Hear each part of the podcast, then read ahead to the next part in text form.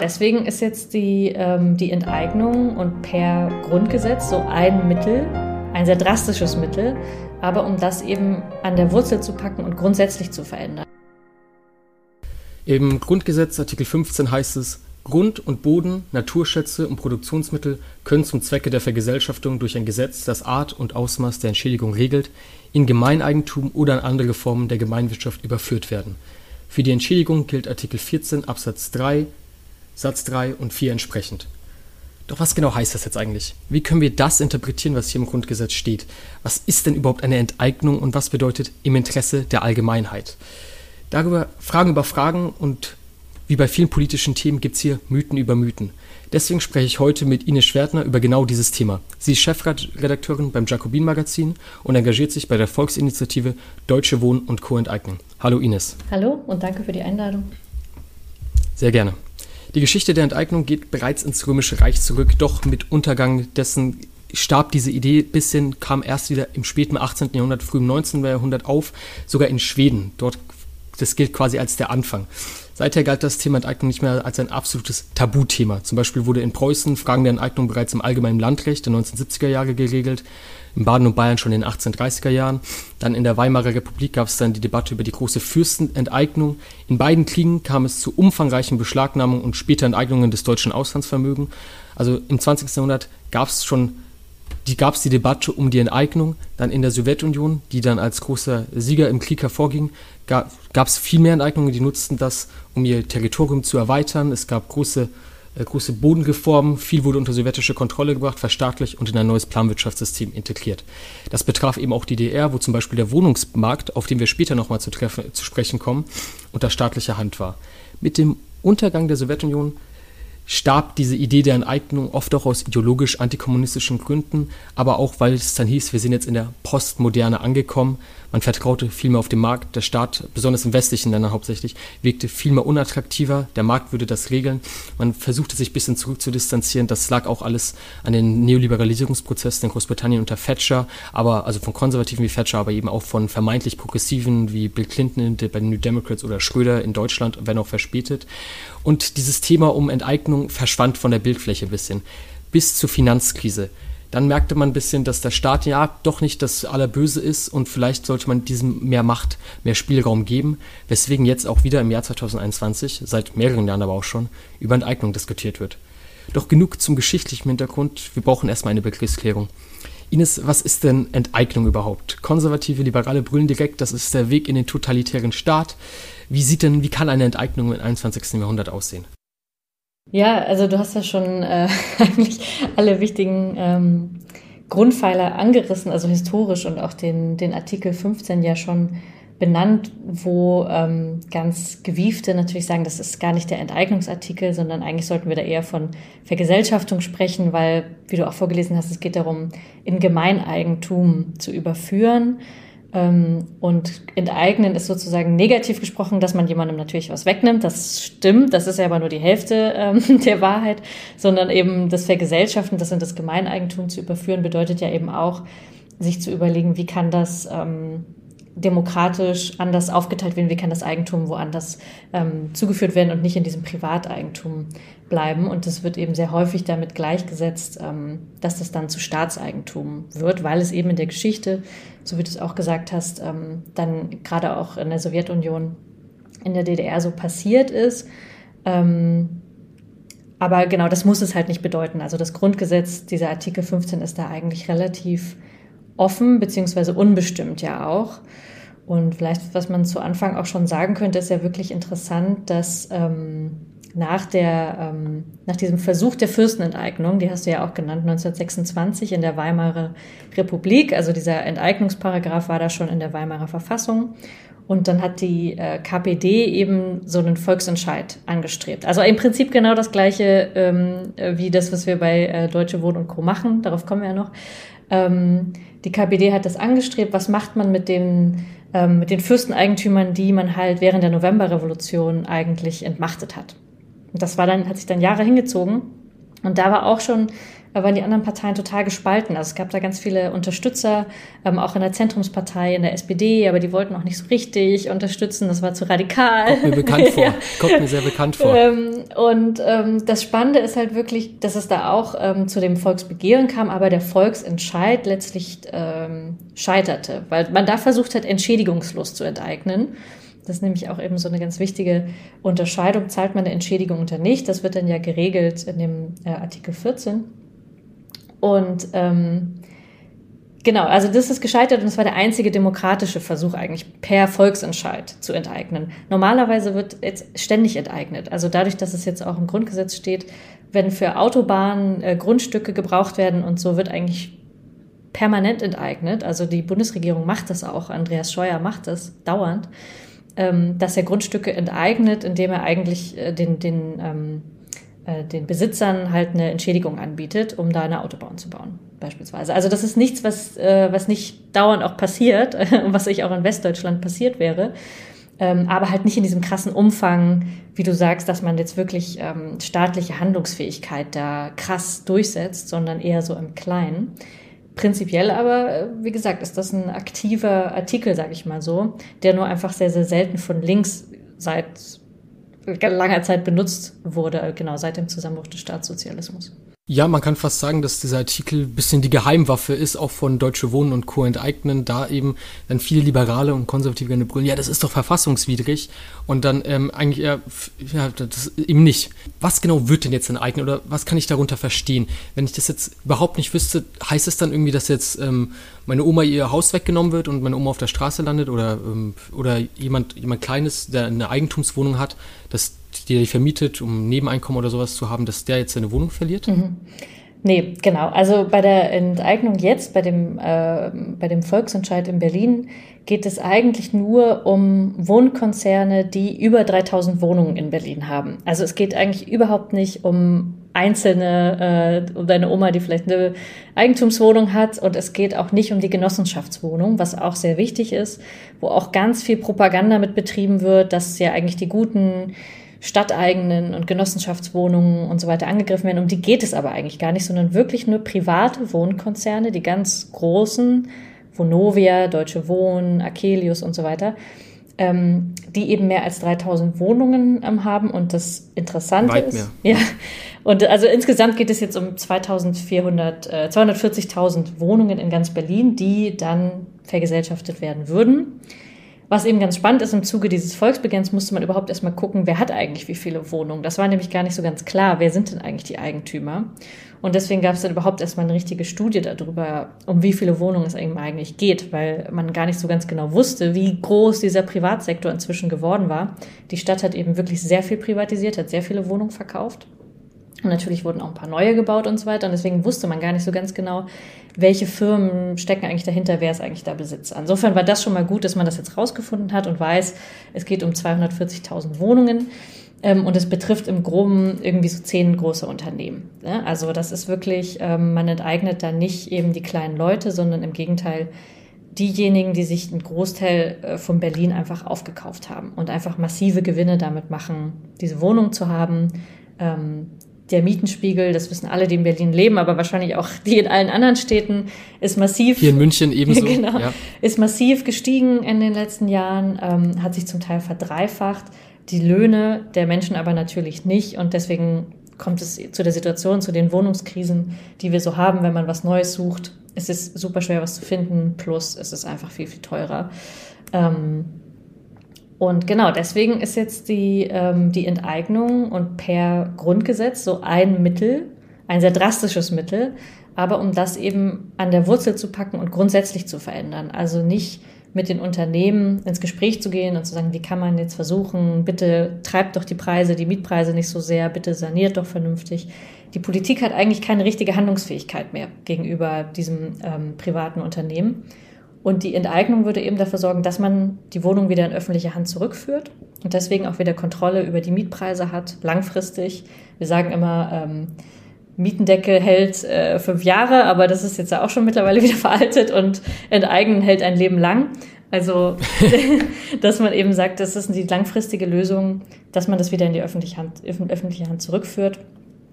Entschädigung äh, zahlen muss und dann halt wieder diese diese Wohnung im öffentlichen Besitz hat. Was man auch noch dazu sagen muss, ist, ähm, was, das, was auch, auch falsch verstanden wird, dass Vonovia und Deutsche Wohnen Co. jetzt nicht äh, Wohnungen vermieten, weil sie so gute Leute sind und sagen, das ist ein Menschenrecht. Nein, die beuten diese Mieterinnen und Mieter ziemlich aus. Es gibt Mieterhöhungen, die aus dem Nichts herkommen. Saniert wird eh nichts, da wird es eigentlich eher als Geldanlage gesehen.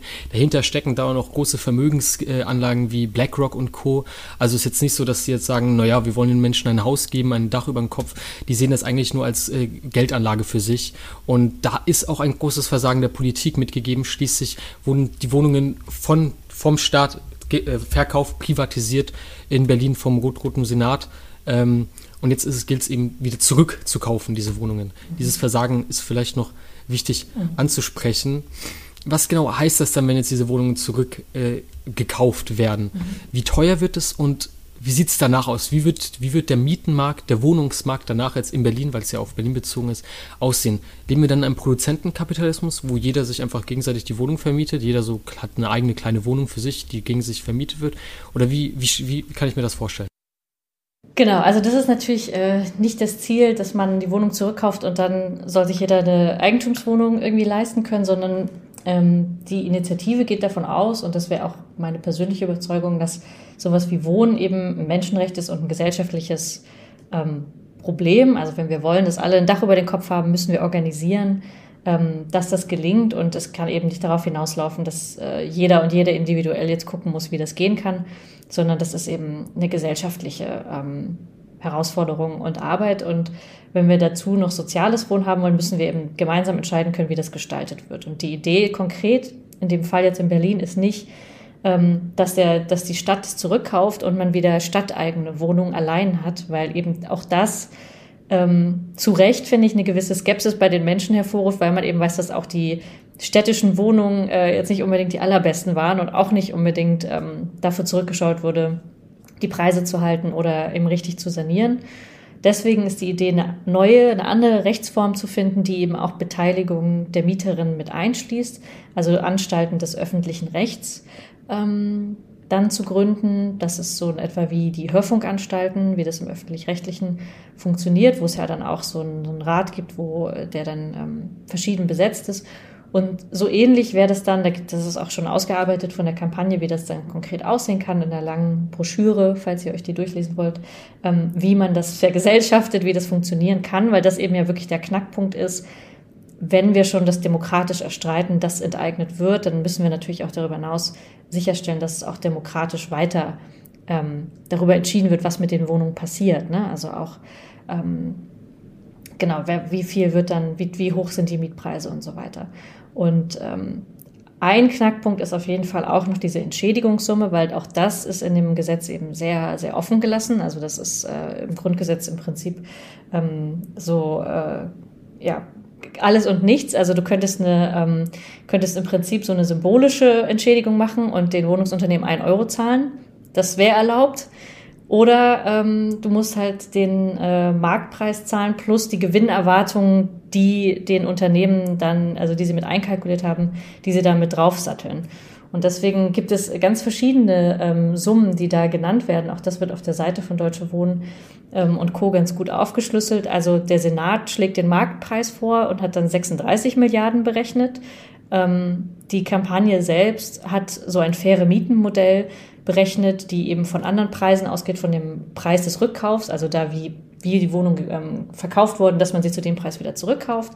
Ähm, da würde man dann 8 Milliarden zahlen ähm, als Stadt Berlin und äh, könnte dann so die Netto-Kaltmiete, das ist das Ziel, auf 3,70 Euro runterdrücken, was natürlich extrem wäre im Verhältnis zu dem, was wir jetzt zahlen. Ne? Also das ist sozusagen die Spannbreite, unter der sich das so bewegt. Äh, die Unternehmen wollen sicherlich noch äh, viel mehr. Wer weiß, mit welchen Gewinnerwartungen für die nächsten Jahre die da rechnen. also ähm, das ist eben noch extrem offen und es gibt ja verschiedene ähm, ähm, auch schon rechtliche Gutachten dazu. Also es gibt auf jeden Fall das Gutachten, dass es möglich ist zu enteignen, aber die Höhe ist dann eben sehr, sehr umstritten ähm, und muss dann letztlich natürlich auch von dem Senat, der dann gewählt werden wird im September, durchgesetzt werden. Also wer auch immer äh, dann die Regierung stellt, wird sich eigentlich darum kümmern müssen, wie teuer das wird. Und ähm, da geht der Kampf dann im Prinzip dann eigentlich erst los, weil dann diese Entschädigungssumme auf den Tisch kommt. Du hast es gerade schon angesprochen, ähm, man sieht diese Volksentscheid, das ist eigentlich, oder dieses Thema Enteignung in dem Sinne ist ein sehr demokratisches Thema, sehr. Also wirklich, da unterschreiben Leute, da engagieren sich Leute. Es ist wirklich äußerst demokratisch. Also es hat nichts damit irgendwie zu tun, dass jetzt totalitär wird, der Staat greift die Macht an sich oder sowas. Also es ist völliger Unsinn. Das ist sehr demokratisch, wie das abläuft. Noch einen anderen Punkt, den ich ansprechen möchte, den du vorher auch angesprochen hast, ist der Mietendeckel. Du hast gesagt, Mietendeckel hält fünf Jahre, Enteignung ein Leben lang. Ähm, reicht denn dieser Mietendeckel nicht? Warum müssen wir denn überhaupt zu Enteignungen greifen? Wirkt der nicht, der Mietendeckel, oder wie genau ist das? Hm. Also beim Mietendeckel ist auch ganz spannend, die Geschichte anzugucken, weil man das so, also abstrakt gar nicht so richtig sagen kann. Ähm, so wie bei der Geschichte der Enteignung auch, nämlich ähm, ist die Geschichte des Mietendeckels nämlich so auch abstrus, dass nämlich das eigentlich eine Idee der SPD war ähm, den Mietendeckel ähm, einzuführen, also die Mieten für fünf Jahre eben zu deckeln oder einzufrieren, sagte man. Und ähm, jetzt aber, dass äh, die Bausenatorin eben von der Linken gestellt wurde in der Regierungskonstellation. Das heißt, jetzt fiel diese Aufgabe der Linken zu, die eigentlich gar nicht ihre Idee war, die das eigentlich gar nicht machen wollten, weil das natürlich so eine Art ähm, Reform ist, wo von Anfang an leider klar war, ähm, dass das, ähm, das Landesgesetz eventuell nicht hergibt. Also das Bundesverfassungsgericht hat jetzt eben auch entschieden, rückwirkend, also nachdem das Gesetz schon eigentlich durchgesetzt wurde, die Mieten wurden de facto gesenkt durch Katrin Lomscher, durch die Bausenatorin. Ganz Berlin hat sich gefreut, weil es diesen Mietendeckel gab, weil die Mieten runtergesetzt wurden. Ähm, manche mussten wirklich, manche haben dann 100 Euro vielleicht im Monat eingespart, andere bis zu 400, 500 Euro. Das ist natürlich schon Wahnsinn, ne? wenn du überlegst, du zahlst plötzlich 400 Euro weniger Miete. Ähm, aber man wusste eben von Anfang an, das kann sein, dass das Bundesverfassungsgericht das kassiert, weil das, äh, also, weil das das Land Berlin gar nicht durchsetzen kann. Der Mietendeckel geht nur als Bundesgesetz, weil man in dieses Mietrecht nur im Bund ähm, durchgreifen kann. Das wusste man von Anfang an, also das Risiko bestand die ganze Zeit, aber man hat es trotzdem gemacht, weil man gesagt hat, es ist politisch so wichtig, jetzt was in diesem heiß laufenden Mietmarkt einzugreifen. Das ist unser einziges Mittel, das jetzt zu tun. Das war das Einzige, was in der Regierungskonstellation möglich war.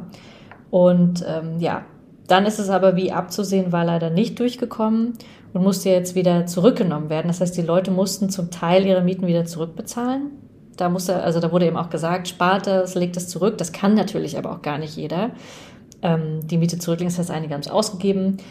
Ähm, die Unternehmen haben sich dann ganz, ganz freundlich natürlich getan, weil sie gemerkt haben, da ist, da ist so ein, da ist ganz viel Druck da haben dann einige Unternehmen gesagt, okay, ihr müsst nicht zurückzahlen, so ganz wohlwollend ähm, und haben gesagt, wir werden jetzt auch die Mieten nicht wieder steigern, aber wir wissen natürlich, dass in spätestens ein, zwei Jahren die Mieten wieder weiter steigen werden. Also das ist jetzt wie so eine Art Zwischenraum, ähm, wo das zurückgenommen wurde und ich glaube, die sowohl die Unternehmen als auch die Politik wusste, die Leute würden durchdrehen, wenn sie die Mieten zurückzahlen müssen, plus jetzt noch eine Mietsteigerung. Also das wäre selbst für die zu viel gewesen. Also so so, so schlimm wie die kapitalistischen Verhältnisse sind, aber das wussten sie, können sie nicht tun, weil das einfach dann diese Stadt, glaube ich, irgendwie in, Brand gesteckt hätte, so mehr oder weniger. Also die Wut war schon ziemlich groß, als der Mietendeckel gefallen ist und ist aber eben, hat so eine gewisse Dialektik ausgelöst, würde ich sagen, die ganz äh, interessant ist, weil eben gleichzeitig dieser Volksentscheid läuft zur Enteignung hat der gefallene Mietendeckel auf eine abstruse Weise, die Klage der FDP, eigentlich wieder dafür gesorgt, dass sich die Gesellschaft polarisierte und dass äh, die Enteignungsforderung wieder attraktiver wurde. Also der, das Volksbegehren war schon populär und hat auch schon genug Unterschriften gesammelt, war schon auf einem guten Weg in dem ersten Monat. Dann kam diese Entscheidung, ähm, im März war das, glaube ich, oder April, ähm, und hat nochmal für wahnsinnigen Auftrieb gesorgt in der Kampagne, weil eben klar war, der Mietendeckel funktioniert jetzt hier nicht. Wir müssen jetzt wirklich richtig ran an das Problem. Und dann gab es massiv Zulauf an der Kampagne, sowohl von Aktiven als auch in Unterschriften. Wenn ich gesammelt habe, habe ich gemerkt, die Leute auf der Straße sind richtig wütend, sowohl auf den Senat, wie konnten die das machen, so planmäßig in diese Katastrophe rein. Ähm, das heißt, der Mietendeckel war von Anfang an so eine Art gemäßigte Lösung, wo klar war, die, ähm, genau, die löst das Problem sowieso nur zeitweise und ist auch rechtlich gar nicht richtig gesichert. Die Enteignung, obwohl sie viel radikaler ist, ist rechtlich sicherer. Interessanterweise. Also ähm, die, die Kippung des Mietendeckels war schon fast wie ein Tor für ähm, eure Kampagne Deutsche Wohnen enteignen. Jetzt kommen wir mal, äh, und, und Co., das mhm. und Co. ist übrigens sehr wichtig, mhm. ist nicht nur Deutsche Wohnen. Mhm. Ähm, jetzt kommen wir gleich eben zu Deutsche Wohnen Enteignung und Co. Wie genau kann ich mir jetzt euch vorstellen? Seid ihr sowas wie ein eigenes Unternehmen oder seid ihr eine Kampagne oder wie werdet ihr genau finanziert? Also, wenn man jetzt noch gar nichts von euch gehört hat, wie kann man sich das genau vorstellen? Ja. Oder seid ihr eine Partei? Nee, nee äh, gerade nicht. Also ich glaube, der Erfolg äh, liegt wirklich darin, dass es überparteilich ist und dass sich ganz, ganz unterschiedliche Menschen engagieren. Und entstand eben eigentlich heraus aus verschiedenen Mieterinitiativen. Also eben weil das Problem sich in Berlin auch schon seit Jahren so zuspitzt, gab es natürlich überall kleine Mieterinitiativen und ähm, gab es auch schon Ideen für Mietenstopps und so weiter. Also viele unabhängig voneinander agierende ähm, Initiativen. Ähm, und dann, als man merkte, man scheitert eigentlich äh, mit allen kleinen Protesten, gab es halt irgendwann die Idee, das mal zu versuchen. Also das war wie so eine Art Geniestreich und ich weiß gar nicht, wer, welche Einzelperson oder welche Gruppe ähm, dann auf die Idee gekommen ist, lasst uns das doch mal versuchen, ähm, mit diesem Artikel 15 tatsächlich das anzugehen und da einen Volksentscheid anzustreben. Aber das war schon die ähm, Einsicht da drin, dass viele kleine Mieterkundgebung, Mietergewerkschaft, es war alles Mögliche im Gespräch, dass das alles nichts äh, bringen würde, weil wir eigentlich gemeinsam für die gesamte Stadt eine Lösung brauchen und man sich nicht auf die Politik verlassen kann, dass da jetzt irgendwas passiert. Und insofern wurde dann entstand diese Kampagne und wurde sozusagen wirklich zum treibenden Motor, auch eben dann für diesen Mietendeckel und für alles, was seitdem passiert ist. Ähm, weil es wurde halt geprüft, ist das rechtlich möglich? Ja, es ist rechtlich möglich. Dann hat man die verschiedenen Stufen zu so einem Volksentscheid erfolgreich absolviert. Also es geht ja auch schon über Jahre. Am Anfang musste ja erstmal Unterschriften für ein Volksbegehren sammeln, dann nach dem Volksbegehren genug Unterschriften jetzt für den Entscheid. Also das Ganze ist ja ein mehrstufiges, mehrjähriges System und ähm, also diejenigen, die das von Anfang an gemacht haben, ich habe da äh, Hochachtung vor, weil ich äh, auch erst später zu der Kampagne dazugekommen bin ähm, du musst da halt wirklich über Jahre hinweg dranbleiben und an diesen Volksentscheid glauben und an dieses Ziel glauben. Und dir eben dann noch zusätzlich überlegen, und äh, wie macht man das dann mit der Vergesellschaftung? Also alles, was ich jetzt vorher gesagt habe, mussten ja auch Leute erstmal entwickeln, diese die Broschüre darüber, wie Muss teuer das gerechnet wird. Werden, genau, ganz genau. Rechtlich geprüft werden, wie ist das mit den Anstalten des öffentlichen Rechts? Also genau das macht eine eigene Gruppe, die Vergesellschaftungs AG und so weiter. Ne? Also es ist wie so ein es ist schon ein eigener Apparat, aber ich würde halt nicht sagen Parteiapparat, aber es gibt natürlich da schon verschiedene äh, Gruppen, die einen, die sich um das Sammeln ganz stark gekümmert haben, weil man musste ja eben auch erstmal diese 275.000 Unterschriften ähm, kriegen. das war ja auch nicht einfach irgendwie so, sondern es musste einzelne Kiez-Teams gebildet werden. Das heißt, du kannst im Prinzip in der Kampagne in jedem Kiez, in jedem, ähm, in jedem Bezirk in Berlin kannst du dich anschließen in eine Untergruppe. Dann gibt es ein gemeinsames Plenum alle zwei Wochen, wo ganz grundsätzliche Entscheidungen getroffen werden. Dann gibt es einen Koordinierungskreis, der dann ne, nochmal auch, genau, also es ist wirklich, es ist eine große Struktur, die sich da über die Jahre gebildet hat, die, die wirklich parteiähnlich ist. Deswegen ist es jetzt nicht so ganz falsch, aber die eben im Wesentlichen daraus besteht, überparteilich zu sein, wo, ähm, was ich besonders schön finde, Menschen verschiedenen Alters und auch politisch sozusagen altlinke Gewerkschafterinnen, ähm, also ganz so, wie so einzelne Seelen, die so seit Jahren sich als Kommunistinnen bezeichnen, Linksradikale, ähm, aber auch irgendwie so von sozialdemokratischer Jugend, grüner Jugend. Also es sind wirklich verschiedenste darin beteiligt, weil sie dieses gemeinsame Ziel teilen. Und das, glaube ich, ist die Stärke der Kampagne eben ähm, jetzt nicht dezidiert wie so ein linksradikales Projekt an sich nur zu wirken, obwohl es eine radikale Forderung ist, aber es ist kein Projekt so, das nur eine Subkultur anspricht, weil man muss ja eben auch im Volksentscheid die Mehrheit der Menschen erreichen. Und das ist, glaube ich, sozusagen das Besondere, dass es eigentlich ein radikales Projekt ist, das aber gleichzeitig ein Mehrheitsprojekt ist, was wir so relativ selten, oder ich habe das in meinem Leben ehrlich gesagt noch nie erlebt, dass es was gab, was, ähm, was, was eine Mehrheit kriegen könnte, was derart eigentlich ähm, antikapitalistisch ist. Ja, also man sieht, es ist ein wirklich Riesenprojekt. Es gibt Strukturen darin. Also es ist fast schon wie, wie eine Partei, fast aufgebaut, wie du gesagt hast. Aber es ist eben überparteilich. Und jetzt am 26.09. geht es zum Wählen. Aber nicht nur die Bundestagswahl. Nein, es gibt auch was zu wählen, was mit euch zu tun hat. Was genau wählt man denn in Berlin? Abgesehen vom, äh, von der Bundestagswahl. Genau, also das wirklich Gute für den Volksentscheid ist, dass er gleichzeitig stattfindet zur Bundestagswahl, zur Abgeordnetenhauswahl ähm, und eben unser Volksentscheid. Das heißt, alles, ähm, die Wahlunterlagen werden jetzt bald verschickt. Alles wird, findet gleichzeitig statt und man kann jetzt eben für die Bundestagswahl die Parteien wählen, für die Abgeordnetenhauswahl und mit Ja oder Nein stimmen für die Vergesellschaftung. Also das ist dann ein längerer Titel, der dann auftaucht unter den Wahlunterlagen zur Vergesellschaftung von Wohneigentum, bla bla bla bla bla. Ähm, und da ist es eben ganz simpel Ja oder Nein.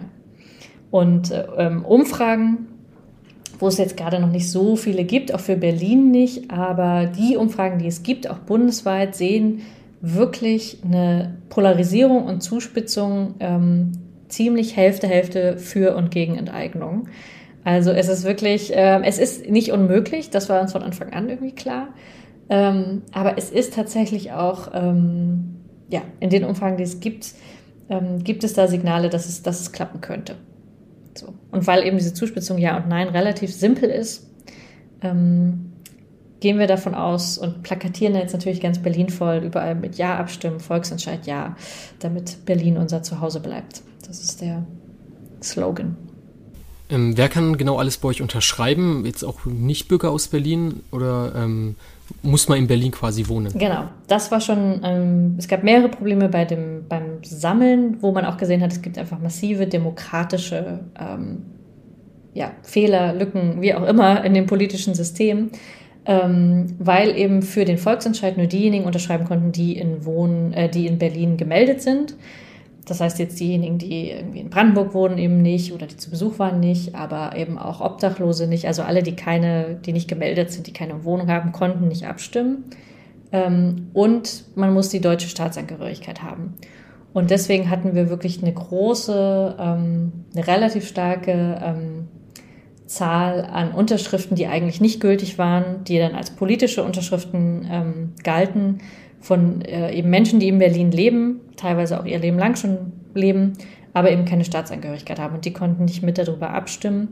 Ähm, und auch da gibt es eine eigene AG, wie es dann immer für alles bei Linken eine eigene AG gibt, ähm, dass auch dieses Problem äh, nochmal speziell adressiert wird, weil das ja tatsächlich so eine, diese demokratische Lücke aufgezeigt hat. Wer kann eigentlich in Berlin darüber entscheiden? Ähm, weil das Wohnproblem betrifft ja alle, aber wir können halt nicht alle darüber abstimmen. Das zweite soziale Problem kommt noch dazu, dass in äh, denjenigen Gebieten, die als sozial schwach gelten, in Anführungszeichen, also wo die Wahlbeteiligung sowieso schon relativ gering ist, war auch diese, das Unterschriftensammeln natürlich schwieriger, weil es einfach ähm, viele Menschen gibt, die von Politik gar nichts mehr ähm, wissen wollen. Und das heißt, diejenigen musste man überhaupt erstmal davon überzeugen, ganz grundsätzlich, bringt es überhaupt was zu unterschreiben, ganz egal worum es geht.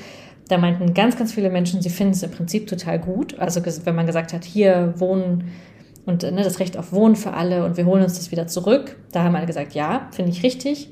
Aber ich unterschreibe nicht, weil ich glaube nicht daran, dass da was passiert. Ich glaube nicht, dass der Senat das umsetzt. Also es gab so ein massives Misstrauen gegenüber den demokratischen Institutionen, ähm, was auch eben nochmal gezeigt hat, einfach die solche Mittel des Volksentscheides werden sehr relativ selten angewendet und viele Menschen sind einfach extrem skeptisch, was Wahlen angeht und was politische Parteien angeht und Politik. Und ähm, das hat es auf jeden Fall offenbart. Also insofern hoffe ich auch, dass der, dass der Entscheid dafür sorgt, dass tendenziell eher sogar noch mehr Menschen wählen gehen, weil sie sagen, ich will vielleicht keine Partei. Einige haben auch gesagt, sie wollen dann nicht eine Partei wählen, aber sie wollen explizit für den Volksentscheid abstimmen. Jetzt bin ich doch äh, neugierig. Du hast ja gerade gesagt, es ist gerade so bei den Umfragen 50-50.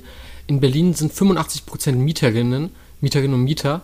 Ähm, wie kommt es, dass dann doch 50-50 ist? Ist das der Grund, den du genannt hast, oder liegt es auch vielleicht darin, dass, obwohl es ähm, Leute sind, die mieten, dass dann vielleicht doch manche sagen, das ist mir wiederum zu radikal. Ich nehme an, wenn ihr klopft, da landet ihr nicht nur bei ähm, Menschen, die Mitglieder bei der Linken sind oder bei den Grünen oder bei der SPD, sondern auch natürlich bei ähm, alten, strammen, konservativen CDU-Lern oder äh, FDP-Lern.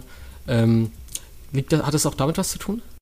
Auf jeden Fall. Also der ideologische Hammer ist schon ziemlich stark. Also so, das gibt ja auch sehr viele Kampagnen, gab es jetzt schon von der CDU, ähm, von Deutsche Wohnen selber natürlich, die gesagt haben, enteignen ist nicht das Mittel, ne? das, das nimmt uns was weg. Die FDP sagt, enteignet heißt klauen. Wir wollen äh, bauen statt klauen und diese ganzen Sachen, so sehr, sehr smart. Ähm, Und da muss man natürlich einfach auch selber eine, wie so eine Gegenöffentlichkeit und Aufklärung schaffen und einfach wirklich ganz viel überzeugen, dass wir, es ist im Interesse der Allgemeinheit, es ist im Interesse der Öffentlichkeit, ähm, wenn man sich das wieder zurückholt, wenn wir Kontrolle darüber haben. Interessanterweise, und das finde ich wirklich spannend, weil es ja kein, kein Automatismus ist, dass diejenigen, die äh, Linke wählen, sind automatisch für Enteignung. Natürlich sind besonders viele linke Wähler für die Enteignung aber eben auch über die anderen Parteien hinweg. Also obwohl die SPD es zum Beispiel nicht offiziell unterstützt, auch also Franziska Giffey, die Bürgermeisterin werden will, ist sogar entschiedene Gegnerin. Die Grünen sind so ein bisschen, sie unterstützen es offiziell, aber nur in letzter Instanz. Sie finden es eigentlich auch zu radikal. Aber die Wählerinnen und Wähler von Grünen und SPD sind eigentlich dafür. Also es ist schon spannend, dass sich das da, dass das da auch auseinanderfällt, was so Basis und Wählerschaft ist und ähm, sozusagen die politische Führung.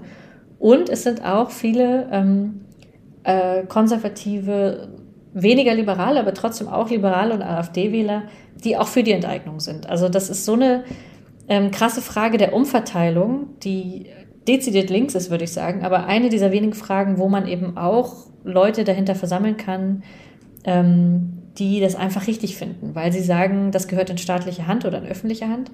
Ähm, und das finde ich wirklich besonders spannend und daran würde ich auch auf jeden Fall ähm, appellieren, auch jetzt in dem Wahlkampf, das auch genauso zu framen, dass es halt wirklich für alle ist, wie du sagst. Also 85 Prozent der Menschen würden davon eher profitieren, wenn es ähm, Mieten gäbe, die 3,70 Euro wären und selbst wenn sie nur 5 Euro wären, weil wir mehr Entschädigung zahlen müssen, ähm, wäre das ja immer noch so viel günstiger für alle und würde auf jeden Fall auch Druck ausüben auf alle anderen Unternehmen, auch auf die Genossenschaften, den Mietpreis zu senken. Also das wär, würde diese Spirale halt einfach umdrehen. Und das verstehen sehr, sehr viele ähm, über Parteigrenzen hinweg. Schade ist es, dass es eben dann beiden Parteien ähm, oft wenig ähm, Zustimmung gibt. Wobei man auch sagen muss, dass es oft auch die Jugendverbände sind, bei den Grünen, bei der SPD, die ja dann doch ähm, sich da aussprechen. Die Jusos, die Grüne Jugend, die haben das ausgesprochen. In der SPD ist es ähm, die Führung, die, äh, die, die schon, die Eliten in der Partei, nenne ich jetzt mal, die jetzt schon länger drin sitzen, eben auch Giffey zum Beispiel, die sich da streng dagegen stellen. Da heißt es dann eben bauen, bauen, bauen, bauen, bauen. Man sieht ja, wie es geklappt hat. Ähm, aber ja, es zeigt sich auch, dass ähm, Basismitglieder auch der jetzt nicht, es müssen nicht nur linke Mitglieder sein, eben äh, auch sich sehr dafür aussprechen. Und es bleibt, äh, es bleibt spannend, wie es am 26.09. ausgehen wird. Vor allem finde ich auch, also das muss man vielleicht noch erwähnen, das Bündnis ist so toll, weil eben auch ähm, große Gewerkschaften es unterstützen. Also Verdi hat sofort unterstützt, die IG Metall, das war echt ein großer Hammer. Ähm, später dann auch die IGBRU, was ja als so die Baugewerkschaft, so die Bauarbeiter, also die, die selber die Häuser bauen, das finde ich irgendwie ganz, ähm, ganz sweet, so weil ähm, da auch erst die Führung das gar nicht wollte und dann aber die Mitglieder so einen Entscheid auch erzwungen haben. Und äh, was ja auch wieder so ein innerdemokratischer Prozess ist in Gewerkschaften, sich überhaupt zu, zu politischen Sachen zu äußern, das machen Gewerkschaften ja auch nicht immer. Aber dass die das also alle unterstützen, die GEW unterstützt es auch, der Mieterverein, ähm, Fridays for Future, also es ist wirklich sozusagen, das, das Bündnis, es reicht so weit, ähm, wo, dass ich wirklich beeindruckt war, jedes Mal wieder, wenn so eine Nachricht kam und ich so dachte, wow, okay, das, es gibt wirklich eine große zivilgesellschaftliche Formation gegen eine Parteienformation, wo eigentlich wirklich nur die Linke und so zur Hälfte die Grünen dafür sind. Aber es steht in so einem krassen Widerspruch, was meine Erfahrung ist, wenn ich mit den Menschen rede, wo eine große Mehrheit, wo ich sammeln war, dafür war, zivilgesellschaftliche Gruppen, die dafür sind. Und dann gibt es halt einfach diese Parteien, die so dezidiert dagegen schießen. Aber äh, ja. Da sind wahrscheinlich noch so Lobbyinteressen. Ja, genau. Ja. genau.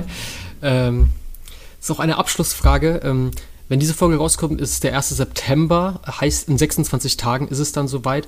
Ähm, ist es dann vorbei? Also, wenn jetzt alle, wenn die Mehrheit Ja stimmt, ist dann vorbei? Ist dann am nächsten Tag, ähm, gibt es dann nicht mehr Deutsche Wohnen und Vonovia? Mhm. Oder wie darf ich mir das vorstellen? dann, also am 27. wird sofort enteignet. Ganz genau, ja. Ja, am besten mit dem, mit dem Symbolpreis von 1 Euro, dann wird es natürlich ein bisschen schneller gehen. ähm, nee, genau, also ich, was man sagen muss, und das muss man auch realistisch allen Aktiven in der Kampagne sagen und allen, die unterschrieben haben, damit da keine falschen Hoffnungen entstehen. Wir wollen natürlich gewinnen und je besser das Ergebnis ist, umso besser, weil umso mehr Druck wird ausgeübt auf den Senat. Das Ergebnis ist allerdings nicht bindend. Das heißt, die müssen das nicht umsetzen, aber es ist natürlich eine demokratische Selbstverständlichkeit eigentlich, dass man einen Volksentscheid zumindest mal äh, ernst nimmt. Und ähm, in Berlin gab es leider schon ein, zwei Volksentscheide, der zum Tempelhofer Feld und der zum Flughafen Tegel. Flughafen Tegel tatsächlich auch durchgekommen. Äh, Tegel ist jetzt aber trotzdem geschlossen worden. Und viele Menschen sind da noch sehr nachtragend. Ich, nicht, dass ich diesen Volksentscheid besonders unterstützt hätte, aber grundsätzlich stimmt es natürlich. Ähm, wenn die Mehrheit dafür ist, Tegel zu behalten und der Senat ihn trotzdem schließt, ist es erstmal wie so eine ähm, Klatsche gegen dieses demokratische Ergebnis so. Das heißt, es ist erstens nicht ganz klar, ob der Senat das macht. Wenn es einen Mitte-Links-Senat weiter gibt, Rot-Rot-Grün, stehen die Chancen, glaube ich, ein bisschen besser. Auch da kommt es aber auf die Kräfteverhältnisse an. Wenn die SPD sehr stark ist, ne, dann wird es eben schwieriger. Wenn die Linke stärker ist, wird es einfacher. Das heißt, sinnvoll ist auch aus unserer Sicht die Linke zu wählen. Ähm, auch wenn es da natürlich keine offizielle Wahlempfehlung gibt, aber das sage ich jetzt so ganz persönlich, ähm, ist es natürlich ähm, sinnvoll, wenn es eine linke Bausenatorin, Bausenator gibt. Ähm, und dann fangen eben diese Verhandlungen überhaupt erstmal an mit den Unternehmen. Also dann wird geprüft werden, wie teuer ist, wie teuer wird diese Entschädigung sein, wie hoch wird die ausfallen. Und dann wird sich das über Jahre ziehen, bis das, wenn alle politischen Akteure überhaupt das unterstützen, ähm, würde das ein wahnsinniger Prozess sein, ähm, der sich über Jahre hinzieht. Und deswegen sage ich allen, sie müssen sich darauf gefasst machen, auch die ganze Kampagne muss sich darauf gefasst machen, diese Struktur zu verstetigen und zu sagen, wir müssen den Druck aufrechterhalten. Also mit einem guten Ergebnis, 55 Prozent wäre wär schon gut. Natürlich alles darüber hinaus wäre wahnsinnig gut. Aber der Druck muss aufrechterhalten werden, weil das Problem wird sich eben nicht lösen, es wird sich eher noch verschärfen. Ähm, und die Unternehmen sind eben so stark, die haben eben krasse Millionen, Milliarden. Ähm, du hast es auch gesagt, dahinter stecken noch Banken, Vermögensverwalter, also viele, viele starke wirtschaftliche Interessen. Und wir haben eigentlich also nichts an Geld. Wir finanzieren uns halt über Spenden, das hattest du ja auch nochmal gefragt.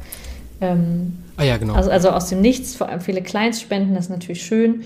Aber jetzt äh, sozusagen sammeln wir 50.000 Euro. Das ist natürlich für die Immobilienlobby ist das halt wirklich ein, äh, ein kleiner Witz. Für uns reicht das äh, trotzdem, um, um das zu tun, was wir tun wollen. Ähm, aber wichtig wird wirklich sein, politisch den Druck aufrechtzuerhalten.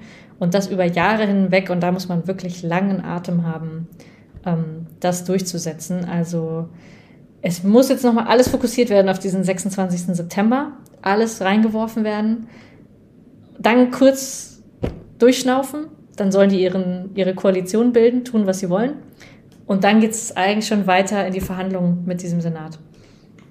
So ist es. Es bleibt zu hoffen. Es bleibt zu hoffen. Vielen, vielen Dank, Ines, für dieses Gespräch.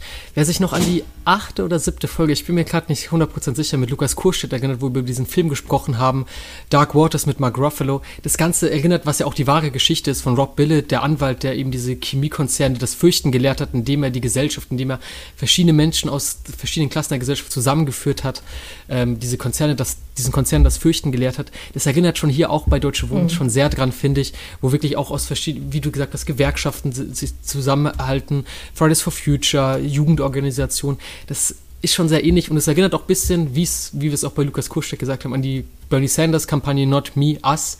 Äh, gibt schon große Erinnerungen daran und ist auch schön zu sehen. Deswegen bleibt zu hoffen für den 26.09. Wir hören uns am 1. Oktober wieder, wo es dann, wo es dann der Jahrestag ist von diesem Podcast und es geht quasi nochmal neu los. Herzlichen Dank. Vielen Dank, Ines. Auf Wiederhören. Vielen Dank. Ciao. Wir brauchen dringend Spenden, äh, weil wir gar kein Geld haben.